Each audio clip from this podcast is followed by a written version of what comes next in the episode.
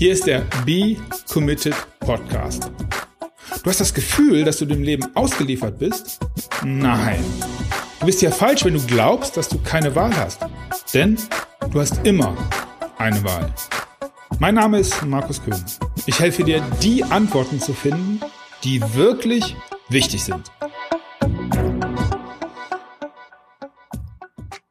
Be Committed on Air Talks. Antworten. Ja, Antworten habe ich eine Menge bekommen. Tommy Krabweis. Schauspieler, Stuntman, Straßenmusiker, Autor, Grimme-Preisträger, Gewinner des Goldenen Löwen, Bayerischer Filmpreis und so weiter und so weiter und so weiter. Comedian, Cartoonist, Musiker, Unternehmer als Gründer einer Produktionsfirma. Alles cool. Fragst du dich jetzt vielleicht, wo du den Namen schon mal gehört hast oder ob du ihn kennst, vielleicht schon mal gesehen hast? Sagt dir folgendes was? Bernd das Brot, Maschendrahtzaun, RTL Samstagnacht, die Büro 7, Märchenstunde, Mara und der Feuerbringer. Ja, ist aber auch egal, weil es ist am Ende nur die halbe Wahrheit. Es ist die ganze Wahrheit, aber versucht habe ich es bei ihm aus einem anderen Grund. Ich habe ihn in TV gesehen, in Talkshows hin und wieder und ja, er hat den Mund aufgemacht. Und ich hatte das Gefühl, dass der Mann da im TV tatsächlich es exakt genauso meint, wie er es sagt und was er sagt. Ja, was soll ich sagen? Das Interview hat mich echt geflecht und ich bin ja wirklich begeistert von dem, was bei rausgekommen ist. Und ich bin wirklich begeistert von Tommy. Und das passiert mir gar nicht so häufig. Ja, freue dich auf die Antworten auf Fragen, die ich gestellt habe, rund um das Thema Commitment und auf vieles, vieles andere mehr. Hab Spaß, bis nachher. Ciao. Ja, hallo Tommy. Ich freue mich, äh, ja, ich freue mich gerade ein Loch im Bauch. Ich habe es euch ja eben schon gesagt, wie ich auf ihn gekommen bin und warum ich ihn so ein paar Sachen fragen möchte. Ja, bevor ich vor Nervosität weiter anfange, hier rumzustottern, fange ich mal einfach mit der ersten Frage an. Tommy, ähm, vielleicht hast du Gelegenheit zu schauen. Mein Thema ist Commitment und sein Ding machen. Was ist dein Thema? Was treibt dich an? Stell dich bitte den, den vier Leuten, die dich noch nicht kennen, vielleicht kurz vor und schildere so ja, die Wendepunkte, die wichtigsten Meilensteine in deinem Leben? Okay, das Interview dauert eine halbe Stunde. Ich versuche es in dieser Zeit irgendwie hinzukriegen. Ähm, also zunächst, also mein Name ist Tommy Krabweis. Ich äh, bin dem größeren Publikum bekannt geworden durch meine Mitwirkung bei einer Comedy-Show, die hieß RTL Samstagnacht. Das war drei Jahre lang. Danach habe ich, äh, ja, ich habe Musikvideos gemacht, da kennt man eins bestimmt, äh, Maschendrahtzaun. genau, das weiß nur keiner. Und ähm, ich habe äh, Bernd das Brot erfunden, zusammen mit meinem Kollegen Norm Köster. Dafür haben wir einen Grimme-Preis bekommen, was uns sehr gefreut und gleichzeitig verstört hat. Ähm, ich habe äh, diverse Bücher geschrieben. Ähm, ein sehr erfolgreiches Buch war Das Vorzelt zur Hölle. Ein Buch, das ich zusammen mit meinem Vater geschrieben habe, wie jetzt auch das neue Buch Sportlerkind, wo ich meine Kindheit aufarbeite und er sich an mir ab. Und äh, also in dem ersten Buch geht es darum, dass ich äh, Camping scheiße fand und mein Vater fand es toll. Ja. Im zweiten Buch geht es darum, dass ich Leistungssport scheiße finde und mein Vater findet es toll. Radrennen, ne? Äh, oh ja. Und wie? Ja, und ähm, dann gibt es noch Leute, die kennen mich eigentlich nur als Fantasy-Autor, weil ich eine Fantasy-Trilogie geschrieben habe namens Mara und der Feuerbringer, wo ich auch den ersten Teil verfilmt habe und jetzt gerade aktuell eine Reihe schreibe, die heißt Ghost Sitter von einem 14-jährigen Jungen, der eine Geisterbahn geerbt hat und alle Geister sind echt. Ja, und äh, dann gibt's nur noch zu sagen, ich habe halt eine, eine Firma, die heißt Bumfilm und noch eine zweite Firma, die heißt Big Hug FX, die große Umarmung. Äh, mit der Bumfilm machen wir äh, Fernsehen, Games und Musik und Kino und mit der Big Hack FX machen wir Visual Effects.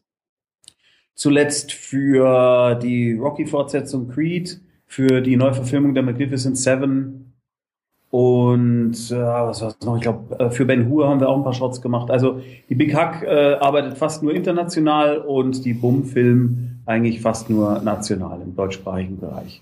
Und irgendwas war noch, ach so, Commitment, was treibt mich an? Ähm, das kann ich ehrlich gesagt nicht so genau sagen, aber es muss irgendwas sein. Äh, es kommt so ein bisschen darauf an, in welchem Bereich. Also im, im, im Job, Schrägstrich kreativen, Schrägstrich, äh, äh, wie, wie sagt man das, Hobbybereich, das ist alles eins für mich. Ich habe von frühester Kindheit an diesen Trieb gehabt, irgendwas zu machen, was herzustellen, was Kreatives zu schaffen. Äh, und kann seitdem damit auch nicht wirklich aufhören. Außer ich beschäftige mich jetzt so, indem ich einfach mal mir eine DVD anschaue oder ein Game zocke oder so, wo ich wirklich parallel nicht kreativ sein kann. Ja. Aber ansonsten habe ich einfach diesen Antrieb und habe da große Freude dran. Und im Privaten ist es, hat sich rauskristallisiert, dass ich sehr bemüht bin, generell Graustufen zu erkennen und differenzieren zu lernen, immer mehr. Denn ähm, es fällt sehr leicht, sich einfach eine einfache Antwort auf alles zu suchen. Es ist aber ungleich schwerer, aber glaube ich auch ungleich richtiger, immer genau hinzuschauen, woher kommt es, wer macht was, wer will was, warum und wer sind eigentlich die, von denen immer geredet wird? Vielleicht sind es ja ganz, ganz viele und es ist nicht immer der gleiche die. Vielleicht ist es ja nicht so, dass äh, die da oben immer die Milch teurer machen, die da oben auch gleichzeitig die Ampelphasen abschalten. Mhm. Also das, das treibt mich gerade privat äh, in meinem Seelenleben so ein bisschen um. Ist zwar totaler Zufall, aber jetzt wisst ihr, warum ich äh, mir einen Topmai gesucht habe. Es ist sehr deckungsgleich mit dem, was ich den Leuten oft erzähle. Sehr cool. Ah, das freut mich ja. Sehr schön. Die, immer andere. Sind auch immer andere schuld übrigens. Es sind immer andere schuld. Und ähm, man kann dann auch ganz praktisch einfach die dann gleich noch zusammenfassen, indem man sich auf den, in den Bereich der Verschwörungstheorie begibt und einfach sagt, die sind ja sowieso alles nur eine äh, mhm. amorphe Masse, die generell gegen uns normale Menschen sind. Äh, und plötzlich kann man sich alles ganz wunderbar erklären. Und äh, das kann halt dann wirklich in wahnhafte äh, äh, Zustände führen, weil. A, es stimmt nicht, B, man findet überall Beweise, wenn man welche sucht. Natürlich, man sieht das, was man möchte. Wenn es nicht die sind, sind es übrigens die Umstände, die dann schuld sind, je nachdem, wahlweise. Ja, ja, aber die Umstände sind ja von die gesteuert. Äh, meistens. Zumindest ja. munkelt man sowas. Umstände. Jetzt ja, ja. habe ich ewig auf diese Brücke hingearbeitet. Ich habe es ja hingekriegt, sauer. Ähm, meine zweite Frage. Welche Umständen habe ich es zu verdanken, dass du dem Interview zugestimmt hast? Ich weiß, die Frage ist ungewöhnlich, aber es wird ja vermutlich nicht an meiner Reichweite oder der enormen Sichtbarkeit liegen. Ähm, Nö. Und, und, das fragen mich die Leute immer wieder. Wie bekommst du Leute, wie zum Beispiel Tommy Krabweis, in so ein Podcast-Interview? Warum hast du zugesagt? Du hast, du hast sehr nett angefragt, das ist mal eins. B, wenn man dann auf äh, deine Page klickt, dann stellt man fest, dass du halt was willst. Und mir sind Leute grundsätzlich erstmal sympathisch, die was wollen, im Sinne von nicht von mir was wollen, sondern die äh, das Gefühl haben, anscheinend irgendwas vorwärts bringen zu müssen oder zu wollen. Äh, und dann habe ich halt ein bisschen weitergeklickt und habe den Eindruck gewonnen, dass das auch kein unlauteres Angebot ist. Da gibt es nämlich auch sehr, sehr viele. Ja. Äh, und dann noch mal ein bisschen ins Impressum geguckt, ob da nicht noch irgendwas dranhängt, was ich vielleicht scheiße finde. Und das reichte eigentlich. Nach fünf Minuten war für mich klar, ja klar, warum nicht? Das ist eine halbe Stunde meines Lebens, die ich nicht bereuen werde und bestensfalls ist es auch ganz nett. Jetzt werde ich und hier bringt's was. Auf. Dankeschön, ganz bestimmt. Wenn ja. für, für nach außen nichts bringt, nach innen bringt's immer was. Ich lerne Sachen genau. kennen und ich lerne dich kennen. Okay, die Frage, vor denen viele immer, nee, Angst nicht, aber Respekt haben. Stell dir vor, es ist Samstagmorgen 11 Uhr. Du erfährst, dass du Montagmorgen exakt um 7.20 Uhr in einem anderen Körper zu einer anderen Zeit aufwachen wirst. Du wirst also das aktive, das aktuelle Umfeld nicht mehr wiedersehen, deine Lieben auch nicht. Das ist nicht verhandelbar. Was machst du ab jetzt bis Montagmorgen? Sind übrigens noch exakt 42 Stunden. Natürlich spielt Geld und Ressourcen absolut keine Rolle. Und als Bonus, wenn du Bock hast, in wessen Körper willst du aufwachen? Wenn es ah, so das war nämlich meine Frage. Ähm, kann ich mir das aussuchen? Kannst du. Außer in deinem eigenen.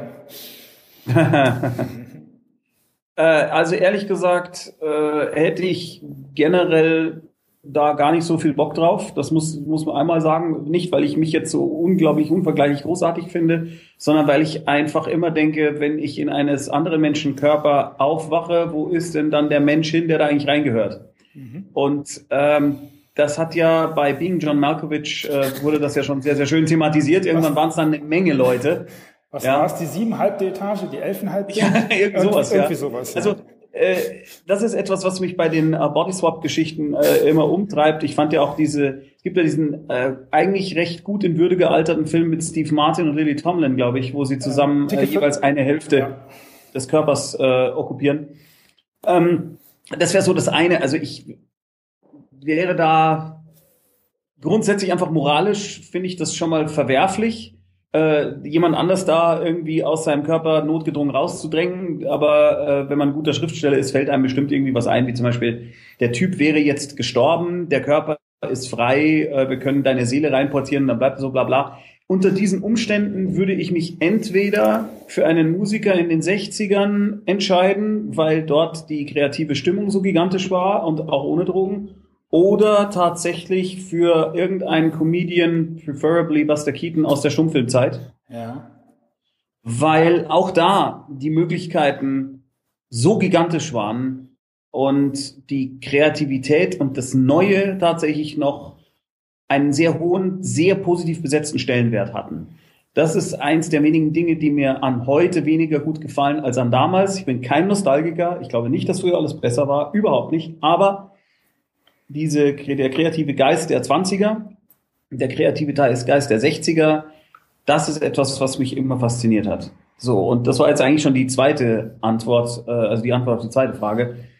Äh, die erste war, wie ich die Zeit bis dorthin verbringen würde. Mhm. Genau, was äh, Naja, gut, also abgesehen davon, dass man bestimmt noch mal gucken würde, dass man Quality Time mit den Leuten hat, die man ja dann nicht mehr wieder sieht. Ich denke, das ist selbsterklärend äh, wäre ich sehr bestrebt, so viel wie möglich zu recherchieren über diese Person und ihre Lebensumstände, um einen bestmöglichen Start zu haben. Denn ich werde sonst komplett verloren da irgendwo rumtapern. Ich werde keinen Namen kennen. Die Leute werden mich ansprechen. Ich werde nicht wissen, wer sie sind und werde alles das, was dieser Mensch in seinem Leben eventuell erreicht hat, mit einem kleinen Nichtwisser-Pups sofort zunichte machen und kann dann gleich bei Null anfangen und bin wahrscheinlich in zwei Wochen dann in der Gosse. Wie also cool. das wäre etwas, ich würde diese Zeitreisemöglichkeit, die es ja ist, nützen, würde äh, mir versuchen, alle, alles, was es an biografischem Stoff und Material gibt, äh, in den Kopf zu drömmeln. Woran man vielleicht schon merkt, dass ich relativ pragmatisch bin. Ja, also ah. super coole Antwort. Habe ich überhaupt noch nie gehabt, dass einer das verbindet. Naja, aber ist doch klar, ich muss doch da irgendwie mindestens, also von den verbleibenden 48 Stunden, denke ich, würde ich 24 Stunden auf Recherche verwenden und 24 Stunden auf irgendeine Art von verstörendem Abschied oder einem Abschiedsbrief oder irgend sowas in der okay, Richtung. Cool. Ist zwar komplett weg von meinem Fragestrang, aber mit Buster Keaton äh, verbindet sich was Besonderes, oder? Ist mehr so ein ja, Buster Keaton ist für mich äh, einer der allergrößten Regisseure, Comedians und Stuntmen und Autoren, witzigerweise, äh, die jemals gelebt haben. Und ähm, der hat mich viel mehr berührt als zum Beispiel Charlie Chaplin, denn Chaplin ist zwar wirklich auch ein Meister seines Fachs, aber er spielt, ähm, er möchte gerne geliebt werden. Ja. Das merkt man. Er möchte, dass man äh, sagt, mein Gott, was für ein wunderbarer, großartiger Schauspieler, oh, der Arme. Und Buster Keaton hat nie um Emotionen gespielt, sondern der war einfach a victim of circumstance. Comedy is a man in trouble und das ist er. Und äh, das hat mir immer gefallen und seine unglaublich genialen Lösungswege für egal welches Problem. Das ist wirklich etwas, was ich sehr bewundere und nach dem ich auch selbst strebe.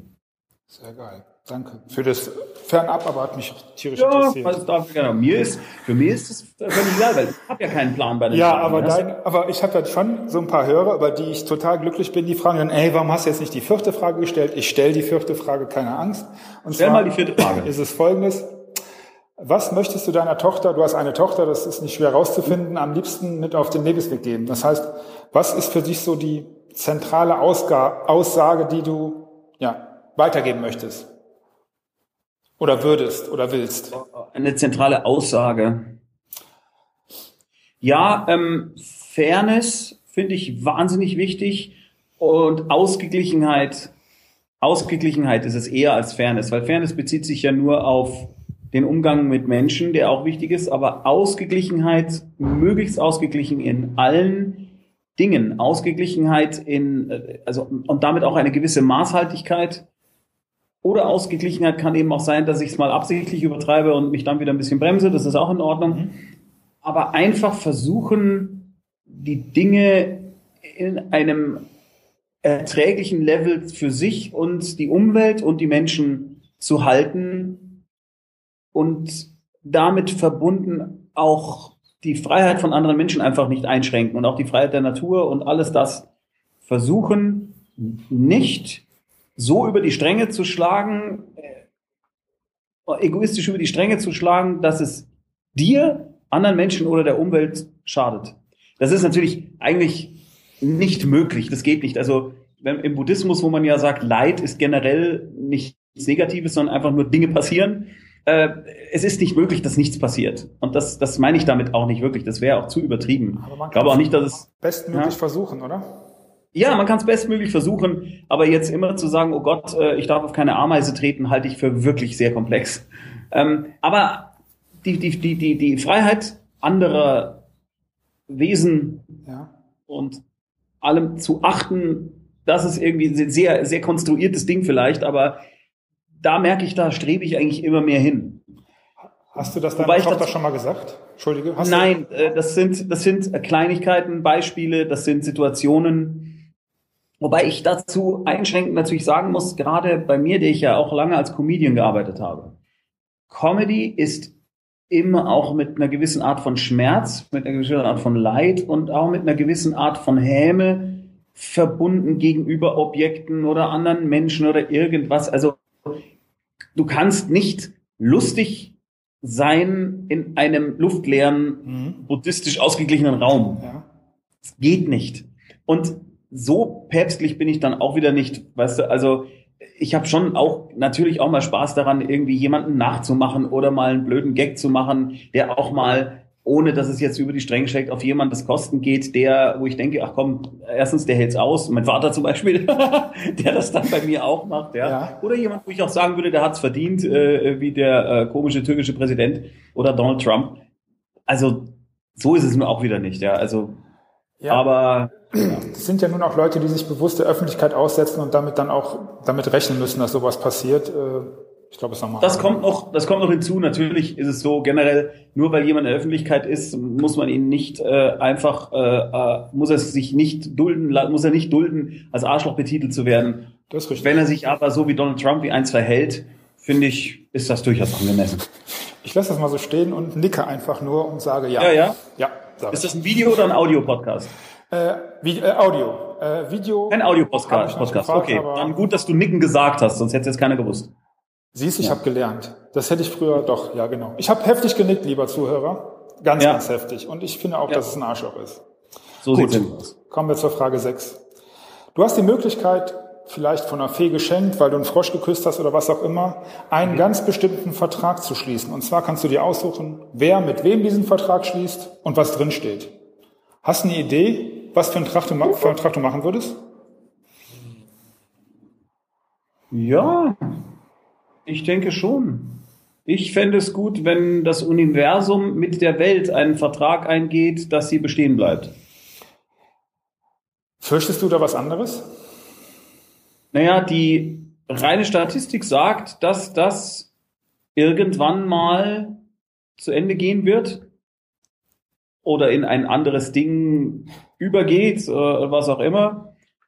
Ähm, und ich glaube, da das Universum per se mächtiger ist als der Mensch, wenn ich mit dem Universum, was den Menschen einschließt, einen Vertrag organisiere, dass die Welt erhalten bleibt, dann kann es eigentlich nicht sein, dass die von irgendwem oder irgendwas zerstört wird, weil wir ja alle Teil des Universums sind. Das heißt, wir haben dann und die Welt auch gleichzeitig mit sich selbst einen Vertrag geschlossen. Oh Gott, mir ist schwindlig. Moment, lass ich scheiß auf den Fragebaum. Das bedeutet aber auch, dass du es durchaus so empfindest, dass die Menschheit verdient hat zu überleben. Äh, definitiv hat sie das verdient zu überleben, weil Graustufen, es gibt ja nicht nur Idioten. Nee, es gibt sogar eine ganze Menge andere. Ähm, ich finde genau.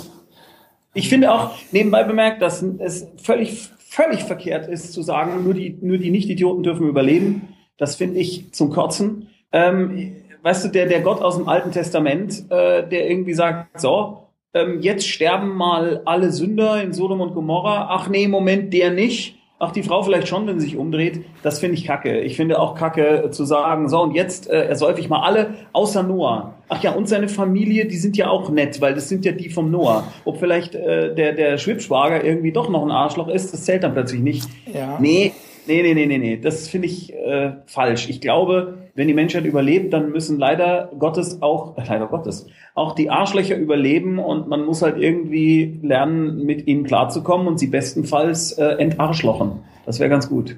Ja, zumal wir ja auch immer aus der Betrachtungsweise sprechen. Wie wir bei Game of Thrones gelernt haben, sind manche Arschlöcher ja gar keine Arschlöcher. Aber das ist wieder eine ganz andere Theorie. Ja, na klar. Also vor allem glaube ich wirklich nicht, dass jemand als Arschloch auf die Welt kommt, sondern ich meine klar, dass es äh, bestimmt genetische Vordispositionen gibt, wenn jemand tatsächlich psychopathische äh, keine Ahnung, Gendefekt oder irgendwas hat, ja, und einfach nicht in der Lage ist, zum Beispiel äh, Emotionen so zu fühlen. Damit meine ich jetzt nicht Autisten, sondern also wirklich Menschen, die äh, äh, keine Ahnung, morden müssen, um überhaupt was zu spüren, ja, also solche Dinge. Was ja, denke ich mal schon, ich meine, ich kenne mich mit äh, diesen Dingen nicht ganz so aus, aber ich gehe mal davon aus, dass es da schon auch genetische Dispositionen gibt und nicht ausschließlich nur Upbringing. Aber ähm, wenn, wenn man da davon ausgeht, dass ein Großteil der Menschheit, wenn er in einem stabilen, funktionierenden und von uns beiden jetzt als äh, gut und richtig angesehenen Wertesystem aufwächst, gehe ich davon aus, dass der relativ gesellschaftsverträglich aufwachsen wird. Egal woher er kommt, ja. äh, völlig egal, ob der aus einem Regenwald-Stamm äh, äh, eines bisher unentdeckten Volkes kommt oder aus Syrien oder aus Bayern oder aus Sachsen. Äh, ich glaube, das ist egal. Mit den Bayern, das liegt dir schon am Herzen, ne? ja, klar. Doch, bei uns gibt's auch nette Leute, definitiv. Ja. Und auch in Sachsen. Man möchte es von außen vielleicht nicht glauben, aber doch, doch, doch, da gibt es ganz, ganz viele sehr, sehr nette Leute. Die sind vielleicht nicht so laut und riechen nicht so streng, aber die gibt's. Okay. Du meinst wie die Bayern? Vielleicht, aber man, so bei den Bayern, ja. Die sind aber nicht so laut, die sind eher brummig. Ja, dafür versteht man sie nicht so gut. Wobei mit den Sachsen, ich glaube, ich ja. muss mal, warte mal, ich gehe mal kurz raus aus dem Fettnäpfchen. Ich trete tret mal schnell in ein anderes, und zwar bei einer individuellen ja. Frage. Ähm, was ist die Zam. Eben, ja, Xam. Ähm, du hast eben schon ganz, ganz viele Projekte von dir ähm, ja mal so in den Raum geworfen. Ich mhm. weiß, das ist super schwierig, wenn du dein Lieblingsprojekt. Mein Lieblingsprojekt ist meistens das aktuelle. Cool. Mhm. Meistens. Aber mit Mara und der Feuerbringer habe ich zum einen so viel Zeit meines Lebens verbracht, das ist zu einer richtigen Quest geworden. Nicht nur, ähm, dass irgendjemand das fucking Buch liest oder den Film schaut, sondern eben auch was damit verbunden ist, nämlich mein immer mehr sich steigerndes Interesse für die nordisch-germanische Mythologie und damit verbunden zum einen dieser kollektive Erinnerungsschatz, den wir ja in der westlichen Welt in uns tragen. Also jeder weiß irgendwie, es gibt, es gab, also es gibt diesen Begriff Siegfried der Drachentöter, aber kaum einer weiß jetzt so richtig, was mit dem los ist. Ähm, oder ja, dass äh, drei unserer Wochentage nach nordischen Göttern benannt sind und das kriegt man auch nicht so wirklich jetzt in der Schule erzählt. Vier, wenn man die englische Sprache mitzählt.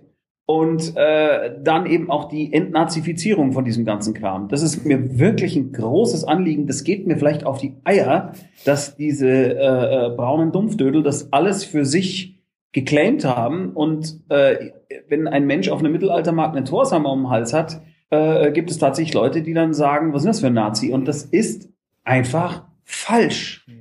Das ist auch nicht richtig. Also es ist nicht nur nicht richtig, weil es einfach faktisch falsch ist, sondern es ist auch unfair. Das ist einfach nur Unwissen. Und es ärgert mich eben, dass die Nazis äh, das tatsächlich so sehr für sich geclaimt haben, dass es echt schwer ist, für Außenstehende da noch zu differenzieren. Mhm. Das nervt mich, weil Thor war sicher kein Nazi. Vielleicht sollte der ein oder andere mich, dem Markus, der jetzt was spricht, in Begriffen da mal ein bisschen drüber nachlesen. Ich finde es, mir, mir ist es natürlich irgendwie klar, aber nicht so klar, wie du es jetzt besprochen hast, dass es wirklich so einen, ja.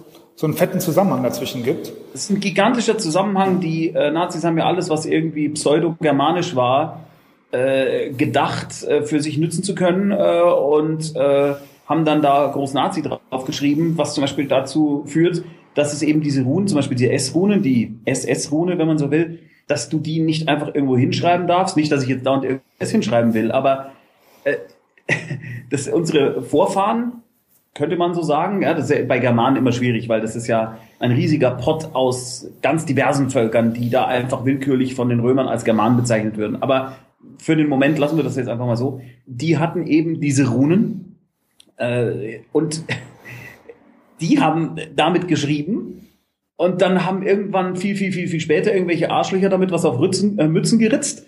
Und jetzt äh, ist das evil. Und das kotzt mich einfach an. Ja. Ich möchte denen das gerne wieder wegnehmen. Nicht, dass ich jetzt gläubig wäre oder Asatru bin oder heidisch, äh, heidnisch gläubig Mhm. oder irgendwas, wobei ich sehr viele sehr intelligente und tolle Menschen gerne, die das sind. Aber ich finde es einfach zum Kotzen, dass die ist halt unsere. Vergangenheit geclaimt haben. Ja. Okay.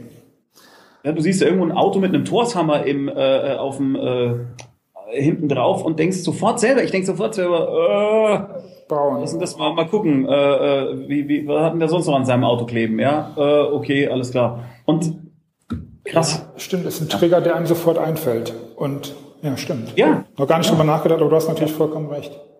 Ja. Trigger. Trigger, mich hat eben auch noch was getriggert. Ich muss das fragen. Nämlich Frage Nummer sieben, glaube ich, sind wir jetzt. Ne? Nee, ja, das, ja, also ich habe jetzt ewig auf die Brücke und mach sie mir selbst wieder kaputt, selbst wieder in den Arsch. Nein, ähm, der Trigger war eben noch ein ganz anderer. Du hast nämlich gesagt, wenn ich in meiner Freizeit ab und zu mal zocke. Mhm. Was zockt denn so der gemeine Grimme-Preisträger? Weil ich hatte nämlich, was hattest du Ähm, denn? ich mag gerne, ich mag gern so Fantasy-Kram. ja, Skyrim ja. äh, oder eben dieses das, das letzte, na dieses äh, äh, wie hieß es denn gleich? Äh, Mordors Schatten. Mhm.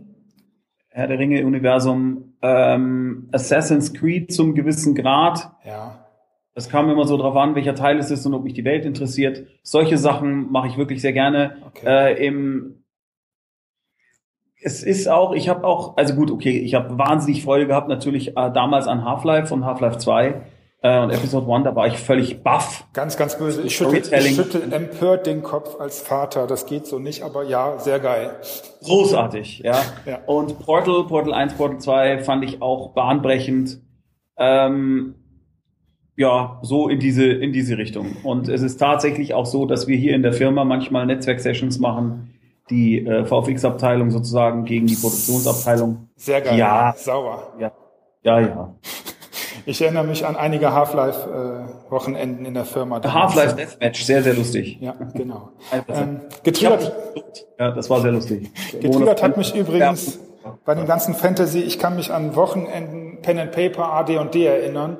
Äh, Mhm. Das ist das, was mich am meisten daran getriggert hat. Äh, Und das kann man als äh, Mann des mittleren Alters durchaus mal sagen. Ja, Okay, verkackt habe ich die Überleitung zur Frage 7, ist aber egal. Ich frage mal einfach so drüber. Und zwar, ähm, deine Vita, wenn ich sie richtig recherchiert habe, sagt was von Straßenmusiker in der Fußgängerzone. Ja, genau. So, und sie sagt was über schon in der Schule, Comics, Theaterstücke, Stop-Motion-Filme. Und wenn ich an Comics, Theaterstücke, alles in der Schule denke, habe ich, also ich bin schissig in so einer Richtung, aber schon noch so ein bisschen geschützter Raum. Du hast die Kumpels, du hast Lehrer, die klatschen auf jeden Fall. Was zum Teufel bringt einen dazu, auf die Straße zu gehen und da Musik zu machen? Und kannst du dich an den erst, das erste Stück erinnern, dass du es ihr gespielt habt? Und wie war das Great Gefühl? Balls of Fire. Great Balls of Fire war das erste Stück, was ich in der Fußgängerzone zur Gitarre gespielt habe. Weil ich gemerkt habe, die meisten Fußgängerzonenmusiker, also da war ich so 15 oder so, die haben, naja, die, die standen irgendwo in der Ecke, wo ein bisschen Hall war und sangen, my. Ja, und ich habe mir dann gedacht, das hört doch keine Sau. Ja, und dachte mir halt, ich mach bang, bang, bang, bang, you shake my nerve and you rattle my brain, brain, brain. Und sofort drehten sich die Köpfe und dachten, ja, warum schreit der so rum? Ach, das ist ja cool. Und das hat äh, tatsächlich sehr, sehr gut funktioniert. Am Anfang war ich natürlich scheiße. Das habe ich dann mit Lautstärke wettgemacht und äh, am Schluss war ich nicht mehr scheiße und trotzdem laut. Und habe dann tatsächlich immer so pro Tag so 300 Mark nach Hause gebracht. Cool. Was echt anständig war für einen Straßenmusiker. Das hat echt Spaß gemacht.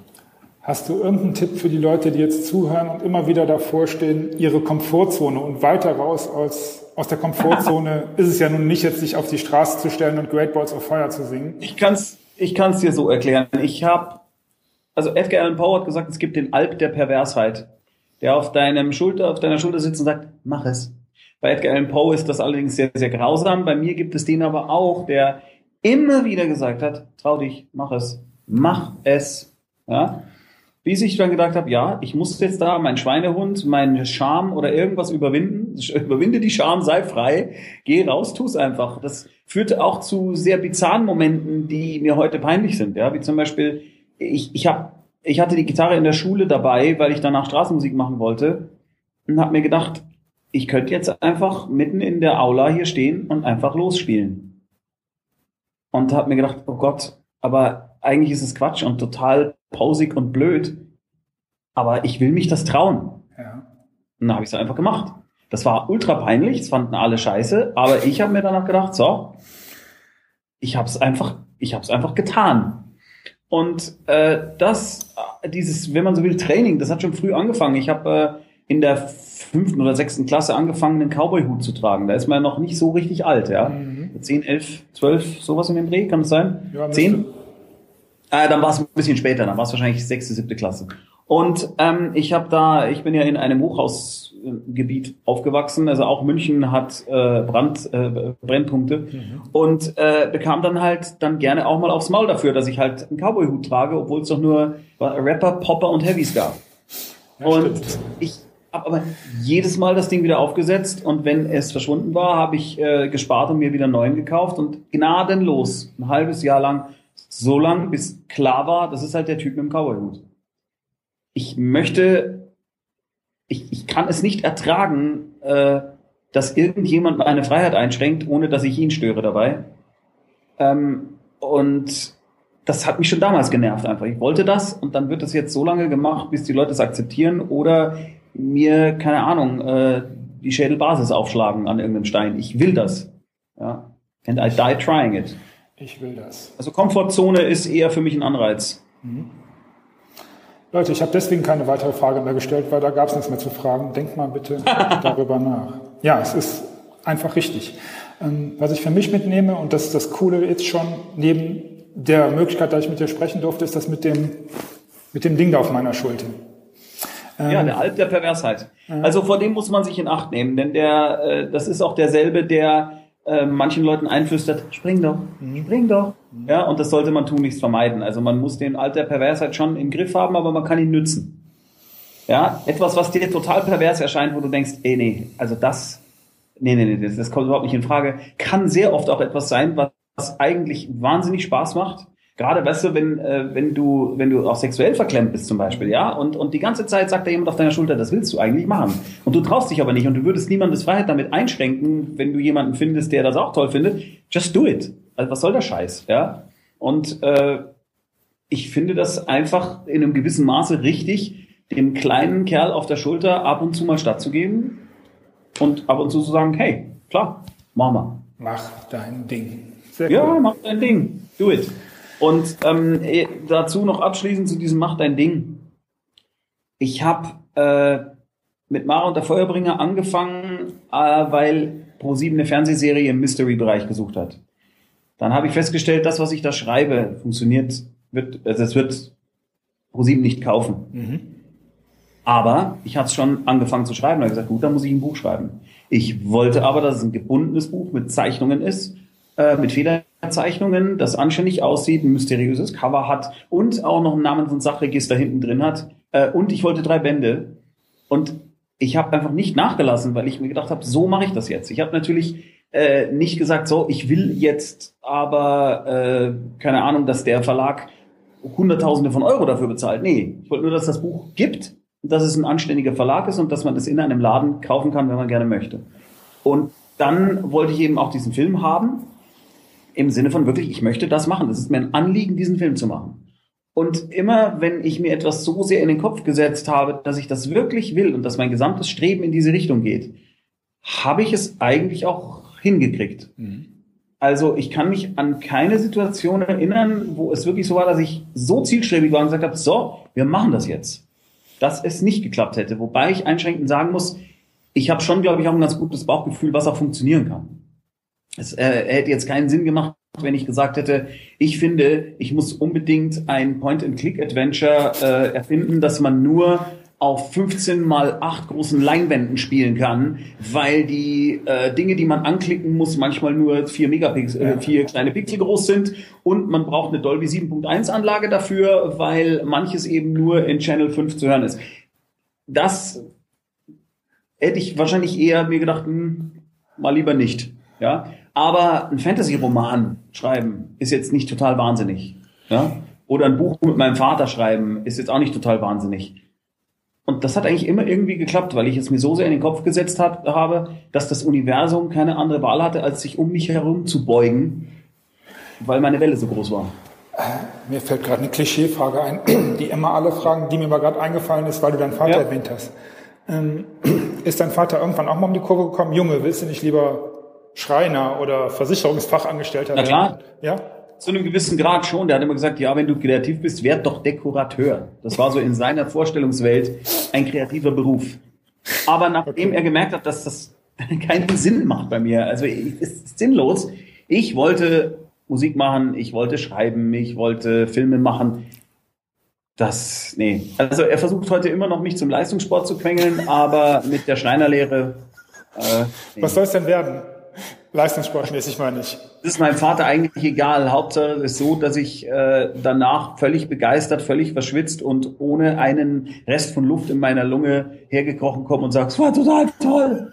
Also mehr so Zeugnis, ja gut, Mathe 1, Sport 5. Äh, nee, nee. Englisch 1, nee, nee, Deutsch nee, nee, 1. Nein, nein, nein, nein. Nein, überhaupt nicht. Ich hatte nur, eigentlich nur schlechte Noten in allen Fächern. In Sport war ich gar nicht so schlecht, weil ich gerne Geräteturnen und solche Sachen gemacht habe. Da war ich ja ganz gut. Wir haben halt nur fast immer Fußball gespielt. Und da bin ich wirklich scheiße. scheiße. Oh Gott, bin ich schlecht. Aber was macht habe ich ein, in meinem neuen Buch, also in Sportlerkind, habe ich ein ganzes Kapitel äh, diesem Wahnsinn gewidmet, dass die Klasse halt immer äh, nur Fußball spielen wollte und mich auch noch ins Tor gestellt hat, obwohl ich Angst vor Bällen habe. Das war, bin ich immer in die andere Richtung gehüpft, das war echt schwierig. Äh. Ich habe auch, ich habe auch mal, als äh, Deutschland in dem Endspiel war, in diesem, äh, äh, da war doch irgend so eine EM oder WM, die so, ja, wo alle überraschen, Deutschland das ist sogar aktuell eine, aber ja.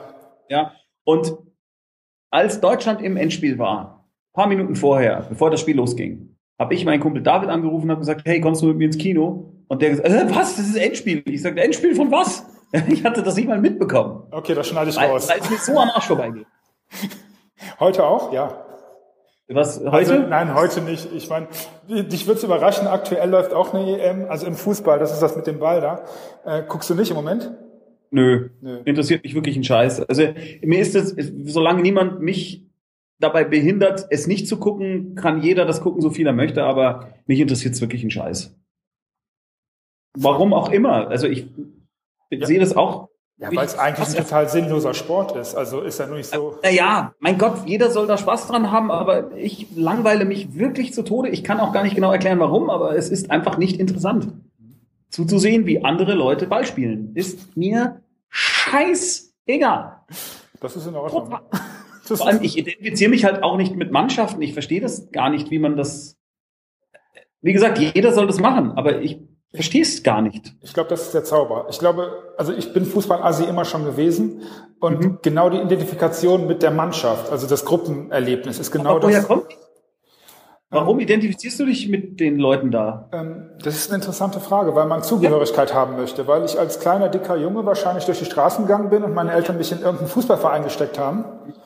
Und ähm, gut, beim Fußball ist dick sein jetzt nicht besonders sinnvoll. du darfst halt ins Außer man möchte der Ball sein, dann schon. Aber ich glaube, das ist interessant, die Zugehörigkeit, denn ich habe ja schon ganz früh als Kind einen Autonomiebeschluss gefällt. Mhm. Ich bin grundsätzlich erstmal tendenziell alleine. Ja. Und muss alles alleine hinkriegen. Das lag vielleicht auch daran, dass mein Vater sehr viel Fahrradfahren war. äh, und ähm, ich, ich habe sehr früh mir gedacht, ja, das mache ich jetzt halt alleine. Und ein Zugehörigkeitsgefühl war eigentlich nie etwas, was mir viel gegeben hat. Nicht wirklich. Das würde das tatsächlich erklären. Ja, Weil genau das ist da das. Kein, ich habe da gar kein Interesse dran, mich in einer Gruppe äh, über irgendwas zu. Nee. Also was ich schon mag, das ist, dass ich in meiner Firma mit seit 17 Jahren mit denselben Leuten zusammenarbeite, weil ich Vertrauen brauche mhm. und auch keine Lust habe, mich immer wieder auf neue Leute einzustellen und auch generell Menschen schwierig finde, wenn, wenn ich zu viele Leute in zu kurzer Zeit zu sehr kennenlernen muss und mit denen klarkommen muss. Ich möchte lieber immer dieselben haben. Das ist interessant. Äh, interessant in dem Zusammenhang, dass ich glaube, dass ich den Leuten, mit denen ich, äh, ich komme aus Düsseldorf ursprünglich, äh, Fortuna-Fan, das ist diese Mannschaft, die immer verliert. Ähm, ich glaube nicht, dass ich mit den Fans, die neben mir in der Kurve stehen, arbeiten möchte. Und, ähm, Aha. Aber warum sollte ich mich mit denen dann abgeben? Ja, das ist eine gute Frage, die ich mir auch gerade stelle. Ja, ich kann sie ja akzeptieren, dass es sie gibt.